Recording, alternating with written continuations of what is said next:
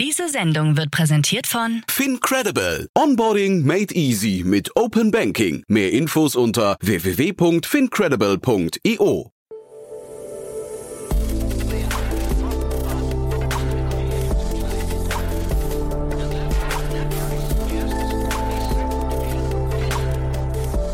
Startup Insider Daily.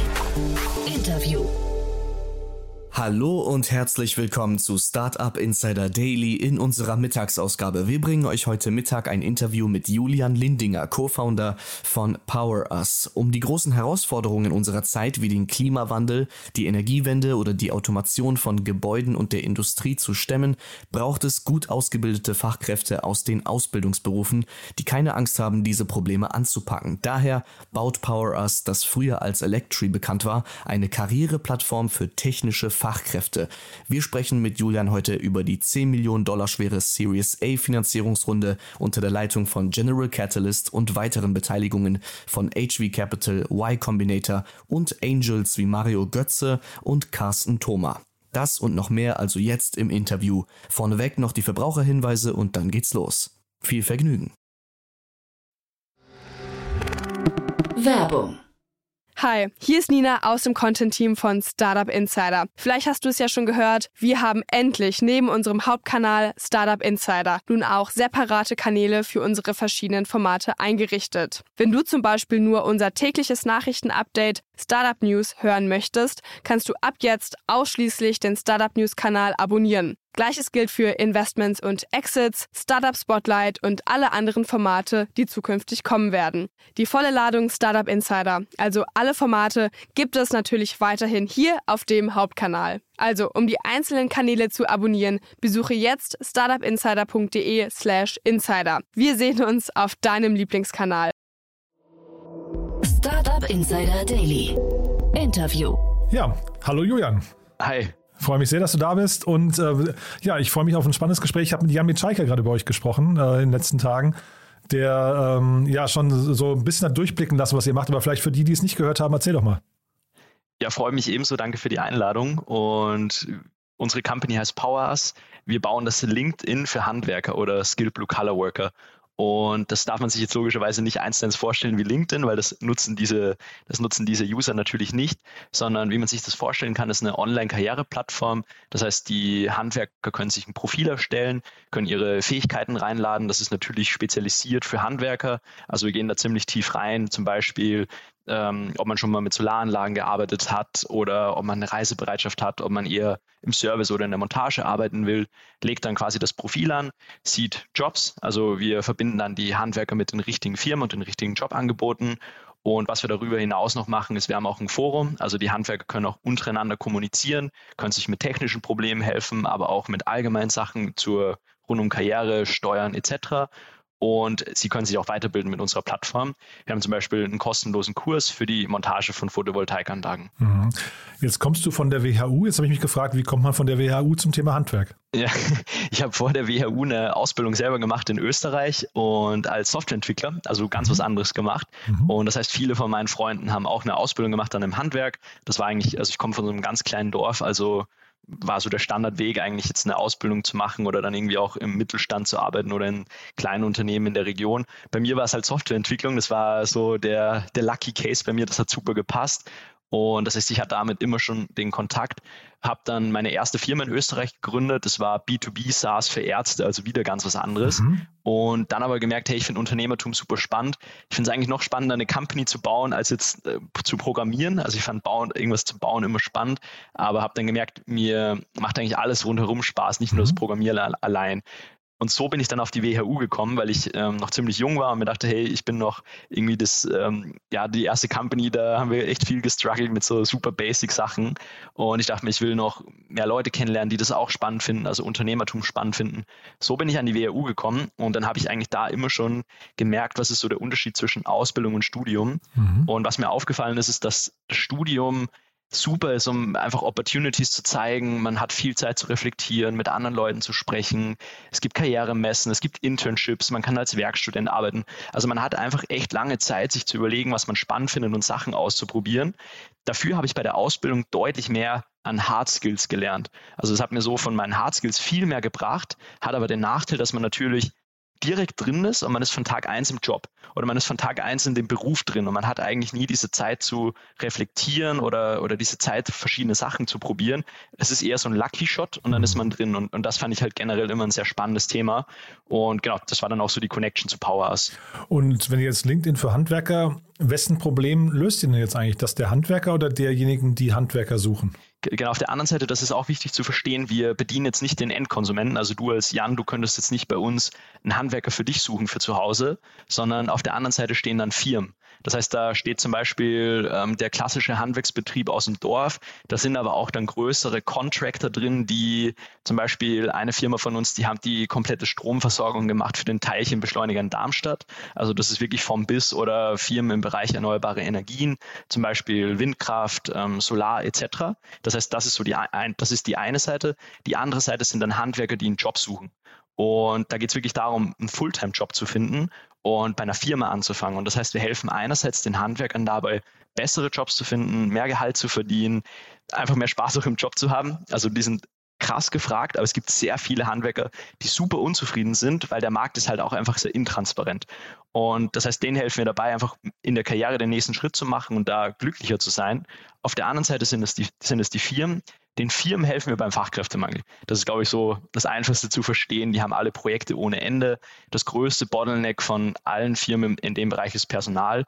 Das größte Bottleneck der Energiewende ist auch Personal. Also wir könnten unzählig viel Solar installieren, unzählig viel Windkraft, aber es mhm. fehlt halt am Personal. Der Name Powerhouse äh, lässt schon so ein bisschen vermuten, es geht primär um Elektronikberufe, ne? Es ist im Prinzip das gesamte Handwerk, also der Fokus sind technische Handwerksberufe oder auf Englisch ist dann quasi Skill Blue Color. Das sind Elektroniker, Anlagenmechaniker, Sanitär, Heizung, Klima, mhm. Mechatroniker, potenziell Dachdecker, Maler, also alle Handwerksberufe. Mhm. Jetzt hast du ja, wir, wir, sprechen ja vor dem Hintergrund einer Finanzierungsrunde, ne? Und da ist unter anderem Philipp Pauster eingestiegen. War das ein ganz logischer Match für euch? Weil hat er, hat er verstanden sofort, was ihr machen wollt? Ja, also Termondo hat natürlich selber das Problem des Fachkräftemangels. Das dachte also, ich mir, ne? genau. Deswegen genau, also das heißt, ähm, das ist natürlich eine große Challenge auch für Termondo und dadurch, mhm. der Philipp kannte das Problem natürlich aus erster Hand. Termondo ist da auch einer der Vorreiter in Deutschland. Das waren ja mit die ersten, die wirklich angefangen haben, als Startup selber jetzt Fachkräfte einzustellen. Und wo ja jeder erstmal von außen sagt, das ist ja komplett absurd, weil du willst ja eigentlich eine Plattform sein und du willst jetzt nicht selber die Leute auf der Payroll haben. Mhm. Aber Termondo hat halt da den Schritt eingelenkt zu sagen, hey, wir müssen die Leute selber einstellen, strategisch wichtig für uns. Und ich glaube, man sieht auch jetzt, dass es auf jeden Fall der richtige Weg ist oder ich glaube, es ist der richtige Weg, weil die Leute einfach so schwer zu finden sind und man findet auch keine guten Subcontractor. Mhm. Und das heißt, dadurch kennt der Philipp das Problem mega gut und ja, dadurch macht es auch für uns Sinn, weil quasi von der Kundenseite ist es halt super relevant, aber auch als Unternehmer natürlich ähm, super Typ. Aber genau, aber er stellt ja die, unter, die, die, die Elektroniker oder die, die Installateure an, ne? Und deswegen meine ich gerade genau, ist, ähm, ist so ein Modell wie euers, führt das dann irgendwann vielleicht auch dahin, dass ihr sogar tatsächlich auch, was ich, eine gewisse Basis an Leuten sogar selbst im Pool haben werdet? Also seid ihr, könnte sich euer Modell verändern im Laufe der Zeit? Das kann natürlich sein. Also das ist jetzt aktuell kein Fokus von uns und der Fokus ist wirklich die größte Datenbank aufzubauen von qualifizierten Handwerkern. Demnach auch der Vergleich zu LinkedIn. Also wenn man sich jetzt LinkedIn, wenn man das runterbricht, ist es am Ende ein Professional Directory, wo Leute ihr Profil haben, ihren Online-CV und wo du auf der anderen Seite dann Unternehmen hast, die Leute rekrutieren, Leute anschreiben, generell Opportunities haben. Und dann ist natürlich noch ein Teil der Feed und das Vernetzen. Und so kann man mhm. sich das bei uns auch vorstellen. Das heißt, das Ziel von uns ist wirklich, das größte Directory von qualifizierten Handwerkern aufzubauen und ja, auf der, auf der anderen Seite die Leute mit guten Opportunities zu connecten. Mhm. Das kann halt eben sein, ein neuer Job, das kann aber auch sein Education, es können aber auch Content-Themen sein, aber das kann auch dann eben, wenn man sagt neuer Job, kann das natürlich auch sein, hey, wir haben da irgendwie eine Subcontracting-Opportunity oder Freelance etc. Mhm. Was sind da jetzt die größten Herausforderungen für euch? Also ihr seid ja quasi dann ein zweiseitiger Marktplatz, ne? Ähm, verstehe ich richtig? Das heißt, ihr müsst beide Seiten auf die Plattform drauf bekommen. Exakt, genau. Man muss natürlich diese, also was wir, was natürlich super challenging ist, ist Supply Demand immer irgendwie in einem mhm, guten genau, Ausmaß zu haben. Das ist natürlich schwierig und dass man beide Seiten happy macht. Da haben wir jetzt einen super guten Job gemacht die letzten Monate. Deshalb kam jetzt auch die Series A. Das ist jetzt so für uns der, der nächste größere Schritt gewesen. Und ich glaube aber allgemein die Challenge ist es natürlich, dass man ein dass wir ein Produkt bauen, was es so nicht gibt. Also wir haben jetzt mhm. auch keine, es gibt jetzt kein Vorbild in dem Sinne, wo man sich jetzt irgendwie was abschauen kann. Also das ist so Thema Nummer eins. ist halt für uns auch super spannend und mega challenging. Aber ich glaube, das ist auf jeden Fall eine Challenge, was komplett Neues zu schaffen, was es so nicht gibt. Und vor allem auch für eine Zielgruppe, was jetzt nicht so die Standard-Zielgruppe ist. Also wir bauen jetzt ja kein irgendwie B2B Enterprise SaaS, wo man so selber die Zielgruppe ist tendenziell, sondern wir bauen halt was für eine Zielgruppe, die jetzt nicht in Berlin lebt, sondern wo der Großteil halt irgendwie in ländlichen Regionen lebt und das ist, glaube ich, so die zweite große Challenge, die wir haben, auch halt wirklich die, die Zielgruppe extrem gut zu verstehen und halt für, für diese Zielgruppe das beste Produkt zu bauen. Mhm. Du hast gerade ja die Series A schon angesprochen. Ähm, ja, also starke Namen, muss ich sagen. General Catalyst ist eingestiegen. Ähm, y Combinator ist auch relativ ungewöhnlich eigentlich, dass sie dabei sind. Ne? Erzähl doch mal vielleicht, also HV Capital habe ich ja vorhin schon erzählt, Jan Mitschaike, mit dem habe ich schon drüber gesprochen. Aber wie, wie kam es zu der Runde? Genau, also wir hatten äh, Sommer 2020 waren wir im YC-Badge, also dadurch kam Y Combinator, okay. also wir waren okay, quasi im Badge. Mhm. Und Y Combinator ist dann bei uns jetzt in diese Runde nochmal mitgegangen, mhm. äh, was natürlich trotzdem cool ist, weil die sehen ja extrem viele Companies, äh, die haben super viele gute Companies im Portfolio, also trotzdem nochmal hat uns sehr gefreut, dass die nochmal mitgehen wollten jetzt in der Runde. Und HV war dann auch in der ersten Runde schon dabei, die wir nach YC geraced haben. Das heißt, da ist HV dazugekommen. Die sind jetzt in der Runde auch nochmal mitgegangen und der neue Lead-Investor von der Series A, das war jetzt eben General Catalyst. Mhm. Und äh, also das ist relativ früh für die, oder? In ein deutsches Unternehmen so früh einzusteigen, oder nicht? tatsächlich investieren die über alle Stages, also die machen auch noch kleinere Tickets. Ach, komm, und, ja. Aber es ist eines der ersten Investments in Deutschland auf jeden Fall, also allgemein. Und oder die haben generell wenig in Deutschland bis jetzt gemacht, aber auch die wollen jetzt stärker in Europa investieren und, mhm. und gehen auch mehr nach Europa. Mhm. Aber auch das war ein cooles Signal natürlich, ähm, so ein Top-US-VC dazu zu holen. Und fanden wir halt auch spannend, weil die Kombi mit HV und General Catalyst ist halt super cool, wenn man beides abdecken kann. Also einerseits hat man dann so diese US-Perspektive noch dazu und das war eigentlich so der Hauptgrund, warum wir das spannend fanden. Mhm. Man sagt ja da immer, so eine Runde ist auch ein Auftrag. Ne? Jetzt äh, in eurem Fall, was ist denn jetzt der Auftrag für euch? Also was sieht, was sieht denn jetzt oder was, welche Erwartungshaltung hat jetzt so ein General Catalyst an euch? Klar, ja, also das, das eine ist natürlich Wachstum, also das ist ja so generell. Mhm. Ich glaube, jetzt aktuell ist ja nochmal eine ganz andere Marktphase. Also jetzt ist ja, hat sich ja da nochmal einiges gedreht. Also jetzt ist auf jeden Fall effizientes Wachstum so das Number One Goal, was, glaube ich, jeder hat. Und also trotzdem starkes Wachstum, aber nochmal deutlich effizienter. Das ist natürlich so das eine Thema und das andere Thema ist auch vom, vom Produkt und vom, vom Markt her weiterzukommen. Mhm. Also es geht darum, immer stärker Richtung so richtig starkem Product Market Fit zu gehen und dass man irgendwie wirklich sagen kann, man, man erreicht so diesen Tipping Point, wo man wirklich ultra starke Netzwerkeffekte hat, ein gutes Flywheel aufgebaut hat. Und, und das ist eigentlich so der, ich glaube, diese konstante Challenge, die man eh immer hat als Marketplace, mhm. dass man so an diesen Punkt kommt, wo man halt wirklich so diesen Tipping Point erreicht, wo es dann ein Selbstläufer wird und man dann eigentlich nur noch, also unter Anführungszeichen nur noch expandieren mhm. muss in andere Länder etc. Mhm. Beschreibt doch mal euer Flywheel. Ja, also das, ich meine, die, die Grundnetzwerkeffekte, die wir haben, ist natürlich, dass wir, jeder, der sich bei uns registriert auf der Fachkräfteseite, der hat ein Profil. Und das heißt, die Leute sind auch engaged. Und das, das war eben auch ein großer Punkt, was wir jetzt hinbekommen haben zu Series A, auch wirklich zu zeigen, hey, die Leute, die in dem Pool sind, die sind auch langfristig engaged. Und das ist eben super spannend, weil das heißt, jede Company, die wir jetzt aktuell onboarden, wir können super schnell für die delivern. Also wir können wirklich innerhalb von wenigen Tagen oder teilweise am selben Tag schon die ersten qualifizierten Bewerbungen generieren. Das heißt, die haben halt super schnell ein Erfolgserlebnis bei uns. Das heißt, es macht es uns deutlich einfacher, auf der Company-Seite auch gut zu performen. Und das heißt, wir können, das heißt, du hast dann auch da wieder eine höhere Retention oder generell eine höhere Happiness. Das macht dir dann wieder, das macht es dir dann wieder einfacher, auch neue Companies zu closen. Umso mehr Companies du hast, umso besseres Angebot hast du wieder für die Fachkräfte. Mhm. Also so beschleunigt sich das dann auf beiden Seiten. Also du wirst eigentlich immer effizienter, schneller, besser. Jetzt haben wir gerade über die VCs schon gesprochen, aber ihr habt ja auch vor allem eine ganze Reihe an wirklich, Philipp Paust habe ich gerade schon erwähnt, aber auch eine ganze andere Reihe noch an wirklich spannenden Business Angels. Magst du es da nochmal durchführen? Klar, ja, also wir haben auch nach YC direkt eine sehr große Angel-Runde geraced, also wo zum Beispiel auch die Gründer von Personio dazu kamen oder die Gründer von Flixbus, ähm, beziehungsweise in dem Fall nicht alle Gründer, aber zwei Gründer von Flixbus. Mhm. Und das heißt, das haben wir immer schon, fanden wir immer schon super spannend, weil wir, wir haben auch direkt nach der Uni gegründet. Also von daher war es für uns immer super relevant, uns mit Leuten zu umgeben, ja, die das schon mal gemacht haben und vor allem erfolgreich gemacht haben, um von denen zu lernen. Mhm. Jetzt in der Series A ist nochmal dazugekommen, zum Beispiel auch Mario Götze, was für uns super spannend ist, um potenziell da auch sehr viel Reichweite zu generieren, logischerweise. Also wenn man jetzt in die Zukunft denkt. Ja, aber das war die Frage, was, was, lernt man denn von dem, also äh, außer Fußballspielen? Ja, genau. Also bei Mario, die haben super viele Investments gemacht. Also das ist mega spannend. Also auch da muss man sagen, das, das äh, hat mich auch sehr positiv überrascht. Also die Gespräche waren echt richtig, richtig gut. Also das muss man auch vorweg sagen. Ist jetzt nicht nur, dass Mario nur Ahnung vom Fußballspielen hat, sondern der weiß schon auch, was er macht. Also mhm. das fand ich richtig cool. Und zudem ähm, potenziell die Reichweite, also irgendwie Instagram-Reichweite, coole Brand, also gerade Handwerk, Fußball macht auch Sinn. Das mhm. ist eigentlich perspektivisch spannend. Das heißt, ähm, ja, tatsächlich, ich finde es immer spannend, wenn solche ähm, sag mal, Reichweiten-Stars ne, aus verschiedensten Bereichen dann irgendwie in so eine Runde reinkommen. Das heißt, sein Versprechen neben jetzt, also man möchte immer irgendwie, ähm, ich weiß nicht, äh, mehr als reines Kapital, ne? Das heißt, sein Versprechen ist dann quasi, dass er euch Reichweite mitbringt, ja? Genau, unter anderem. Also das ist im Prinzip, dass man Zugang hat zu ihm, zum Netzwerk, zur potenziellen Reichweite. Mhm. Sehr spannend.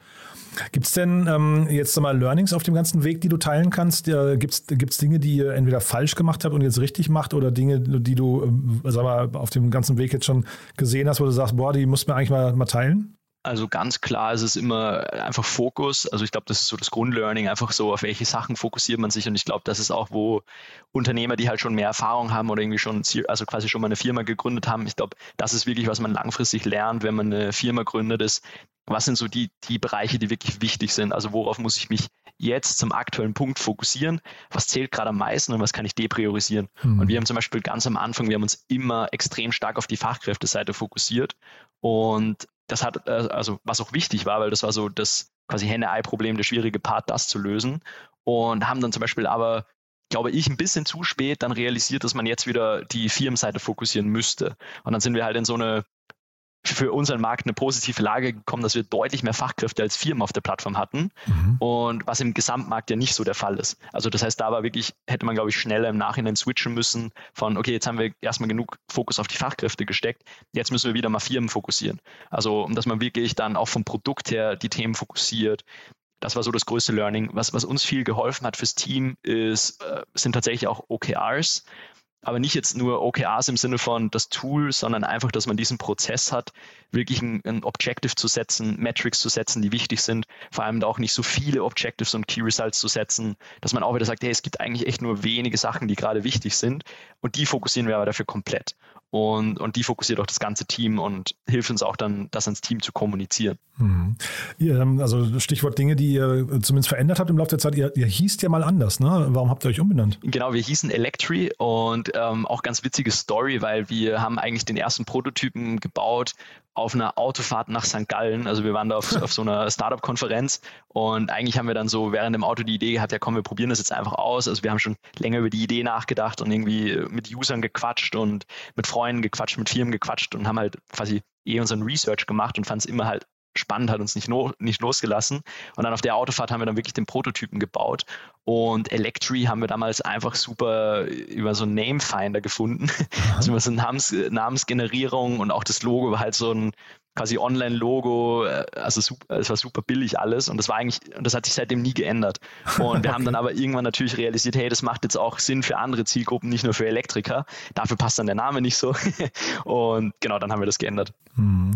Und ich habe gelesen in einem Artikel, glaube ich, dass bei euch dann irgendwie die Fachkräfte auch deutlich mehr verdienen. Ne? Das heißt, ihr seid schon ein bisschen dran, ja, oder also schuldig ist jetzt falsch, ne? Aber ihr, ihr helft schon, äh, sag mal, Marktstandards neu zu definieren, ne?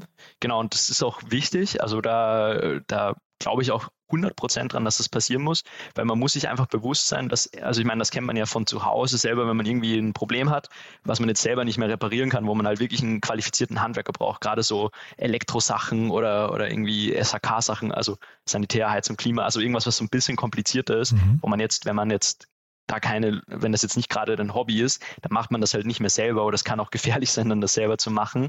Da merkt man halt, wie wichtig Fachkräfte sind und da merkt man erst, dass man da halt komplett ansteht oder wenn die Heizung irgendwie im Winter ausfällt, das kann halt wirklich kritisch werden und das ist, glaube ich, super wichtig, dass, und das ist auch unsere Vision, wirklich zu helfen, das Handwerk so richtig, richtig attraktiv zu machen mhm. und auch, dass das Handwerk wieder den Status hat, den es verdient. Weil am Ende ist es so das Backbone von unserer Gesellschaft. Ohne Handwerker wird gar nichts funktionieren und die Gehälter sind halt trotzdem echt teilweise richtig, richtig schlecht, muss man auch sagen. Vor allem für die Qualifikation, die man braucht. Das ist auch echt kein einfacher Job. Also ähm, kognitiv ist es auch kein einfacher Job. Es ist körperlich kein einfacher Job. Es ist auch zum Beispiel die Leute müssen halt teilweise super früh aufstehen, dann irgendwie eine Stunde mit dem Auto irgendwo hinfahren oder, oder zwei Stunden mit dem Auto fahren, dann den ganzen Tag draußen bei, bei Regen und Kälte stehen und ähm, irgendwie Sachen aufbauen. Also es ist echt ein schwieriger Job und echt ein harter Job. Und die Gehälter dafür, finde ich, das steht überhaupt nicht dafür. Oder das ist teilweise, finde ich, auch unfair, dass man, wenn man äh, irgendwie so ein random Studium macht, teilweise halt mehr verdient, einfach nur weil man jetzt diesen Abschluss von der Uni hat, in Realität aber deutlich weniger kann. Und deshalb finde ich es super wichtig, dass Handwerker mehr verdienen müssen. Also und, und da bringen wir halt Transparenz rein, weil es gibt, die Firmen können das auch zahlen, das wissen auch viele nicht, aber da gibt es Firmen, die haben teilweise echt richtig, richtig hohe Margen mhm. und die halt die Leute immer so bei super klein gehalten haben, weil einfach keine Transparenz da ist, mhm. weil die Handwerker auch jetzt nicht die opportunistischen Menschen sind. Also die sind jetzt nicht so, dass die dann irgendwie sich konstant umhören, was es für andere Möglichkeiten gibt, sondern die sind dann tendenziell auch erstmal bei dem Betrieb, dann gibt es halt keine einfachen Möglichkeiten, sich umzuhören. Und die, da gibt es viele Betriebe, die das auch einfach richtig hart ausgenutzt haben. Und, mhm. und das muss aber in der heutigen Zeit nicht sein. Deshalb, wir bringen da diese Transparenz rein, dass man dem Handwerk auch zeigen kann, dass man viele Möglichkeiten hat, viele spannende Möglichkeiten hat und dass Firmen eben schon auch viel mehr Geld zahlen können. Und das ist, finde ich, schon super wichtig, da den Leuten dabei zu helfen. Ist ein total schöner Auftrag, schönes Plädoyer auch, muss ich sagen. Ähm, zeitgleich habe ich aber auch gesehen, ihr, ihr holt ja quasi auch Menschen aus anderen Branchen in die, ähm, weiß nicht, in die zum Beispiel Solarbranche habe ich gesehen. Ne? Ähm, und das ist natürlich dann wieder so ein Punkt, da kann man sagen, naja, bei Bäcker zum Beispiel, ne, habe ich, hab ich gelesen, Bäcker, Bäcker sein ist ja auch ein tolles Handwerk eigentlich. Ne? Jetzt kann ja nicht jeder Solaranlagen installieren. Ja, exakt. Also ich meine, das ist natürlich immer von der Person abhängig. Also es, mhm. ich sage ja damit auch nicht, dass ähm, jeder Bäcker jetzt ähm, irgendwie unzufrieden ist oder dass alle Bäcker jetzt mhm. Solarinstallateure werden wollen. Aber das ist gerade so der größte Mangelberuf, den es gibt. Das stimmt. Also Monteure für erneuerbare Energien, vor allem mit Fokus auf Solar. Und da gibt es halt, das da gibt es zwei Berufsbilder. Da gibt es einmal den Elektriker, der mhm. muss eine Ausbildung haben, der muss qualifiziert sein. Da, der ist zum Beispiel dann am, am Zählerschrank, der macht den Anschluss. Ähm, da musst du wirklich Elektriker sein, um das machen zu dürfen, auch rechtlich gesehen. Und dann gibt es den DC-Monteur. Das sind die Leute, die dann wirklich die Module auf dem Dach montieren. Ähm, das sind oft Dachdecker vom Background. Das können aber auch eben Quereinsteiger sein. Und das ist auch echt ein krasser Mangelberuf. Und das war nochmal quasi ein Weg zu zeigen, wir können das auch schaffen, dass wir wirklich quasi neue, also neue Leute ins Handwerk bringen, weil gerade eben Solar für viele da auch eine spannende Möglichkeit ist, mal was komplett Neues zu machen, was Gutes für, für die Gesellschaft zu machen, tendenziell auch mehr Geld zu verdienen und es ist auch eine spannende Tätigkeit. Mhm. Ist das eigentlich, du hast ja von, von Fokus gesprochen, ist das schwierig, euer Modell ins Ausland zu, äh, zu adaptieren? Das Grundproblem ist überall dasselbe. Also das heißt, der Fachkräftemangel, der ist in Deutschland genauso groß wie in den USA, wie in UK, wie in Holland, wie in Spanien, ähm, wie auch in Asien. Also das ist überall dasselbe Grundproblem. Das Grundproblem ist einfach der demografische Wandel und der Trend immer Richtung mehr Akademisierung, weniger Handwerk. Mhm. Also das ist grundsätzlich überall sehr, sehr, sehr ähnlich. Und wir haben jetzt natürlich, wir sind noch nicht im Ausland gewesen, also deshalb ich kann jetzt auch nicht sagen, ob das jetzt irgendwie schwieriger, einfacher etc. ist. Aber das Grundproblem ist auf jeden Fall dasselbe und, und wir haben jetzt auch schon so die, die erste, ja, die ersten Touchpoints in anderen Ländern gehabt und das sieht alles sehr ähnlich aus wie in Deutschland, aber steht natürlich auch noch bei uns auf der Roadmap.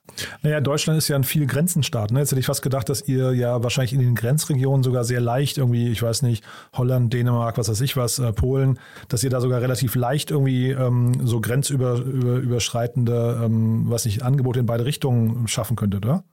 Genau, das wird dann auch spannend, wenn man in anderen Ländern ist, also jetzt perspektivisch, dann kann man natürlich solche Synergien nutzen oder, oder wenn man zum Beispiel dann auch in, ähm, zum Beispiel in, in, Ländern wie der Türkei und Co. ist, ist es halt auch mega spannend für viele dann nach Deutschland zu kommen. Also da kann auch der Pitch dann sein, hey, du hast jetzt die Option, lokal zu arbeiten, aber auch wir ermöglichen dir auch den Eintritt nach Deutschland. Also das kann potenziell auch super spannend sein. Mhm. Oder eben, was du gesagt hast, Grenzübertritt Deutschland-Schweiz ist so ein Klassiker. Das kann auch super spannend sein. Also mhm. Das sind so Themen, die, die bei uns noch kommen werden. Mhm. Und sag vielleicht nochmal einen, äh, ich finde so KPI-Fragen, du hast ja von OKRs schon angesprochen, aber gibt es KPIs, die ihr im Fokus habt, wo du sagst, da achten wir mal drauf und, und die sind uns wichtig? Unsere Northstar KPI ist, wie viele Hires passieren wirklich über unsere Plattform. Aha. Das ist so die, die allerwichtigste Metric, weil die sagt ja im Prinzip alles aus. Die sagt aus, so finden die Leute coole Jobs, finden die Firmen die richtigen Fachkräfte, passt, also stimmt der Match sozusagen. Das Aha. ist super wichtig.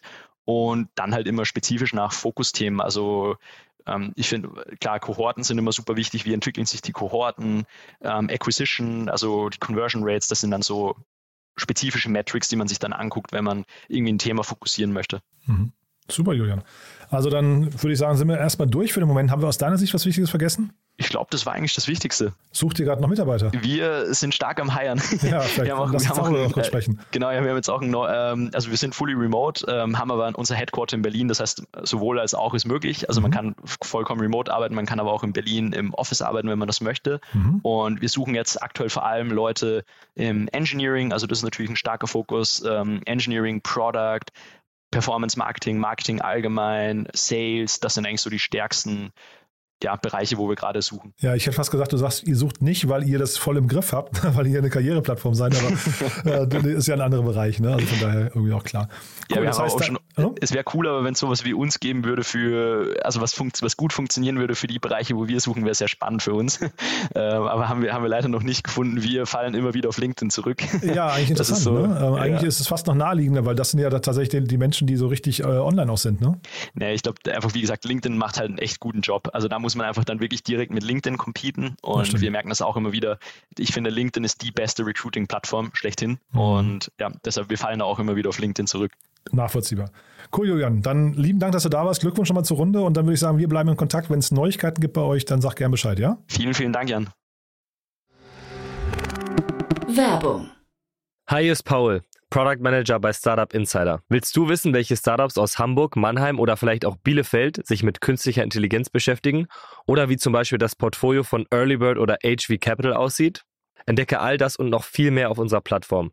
Kostenlos und ohne Begrenzungen. Unsere Datenbank umfasst über 20.000 Profile aller relevanten Startups, Investoren und Personen, die darauf warten, von dir entdeckt zu werden. Also, wenn ich dein Interesse geweckt habe, schau einfach mal auf unserer Plattform vorbei unter startupinsider.de/slash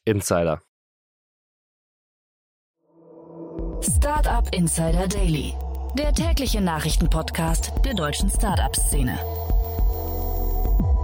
Das waren Jan Thomas und Julian Lindinger, Co-Founder von Power Us. Anlass des Gesprächs war die 10 Millionen Dollar Finanzierungsrunde, angeführt von General Catalyst. Und das war's auch schon mit Startup Insider Daily am Mittag. Eine letzte Ausgabe haben wir heute Nachmittag noch für euch im Programm. Und wie jeden Mittwoch haben wir da unsere Rubrik Junge Startups. Heute stellen sich vor Alexander Timper, Gründer und Geschäftsführer von Area Butler, Sebastian Kleff, Co-Founder und CEO von Sovety und Max Steger, CEO CEO und Co-Founder von Surveil. Ich freue mich, wenn wir uns dann um 16 Uhr wiederhören. Bis dahin sage ich Tschüss und Bye bye.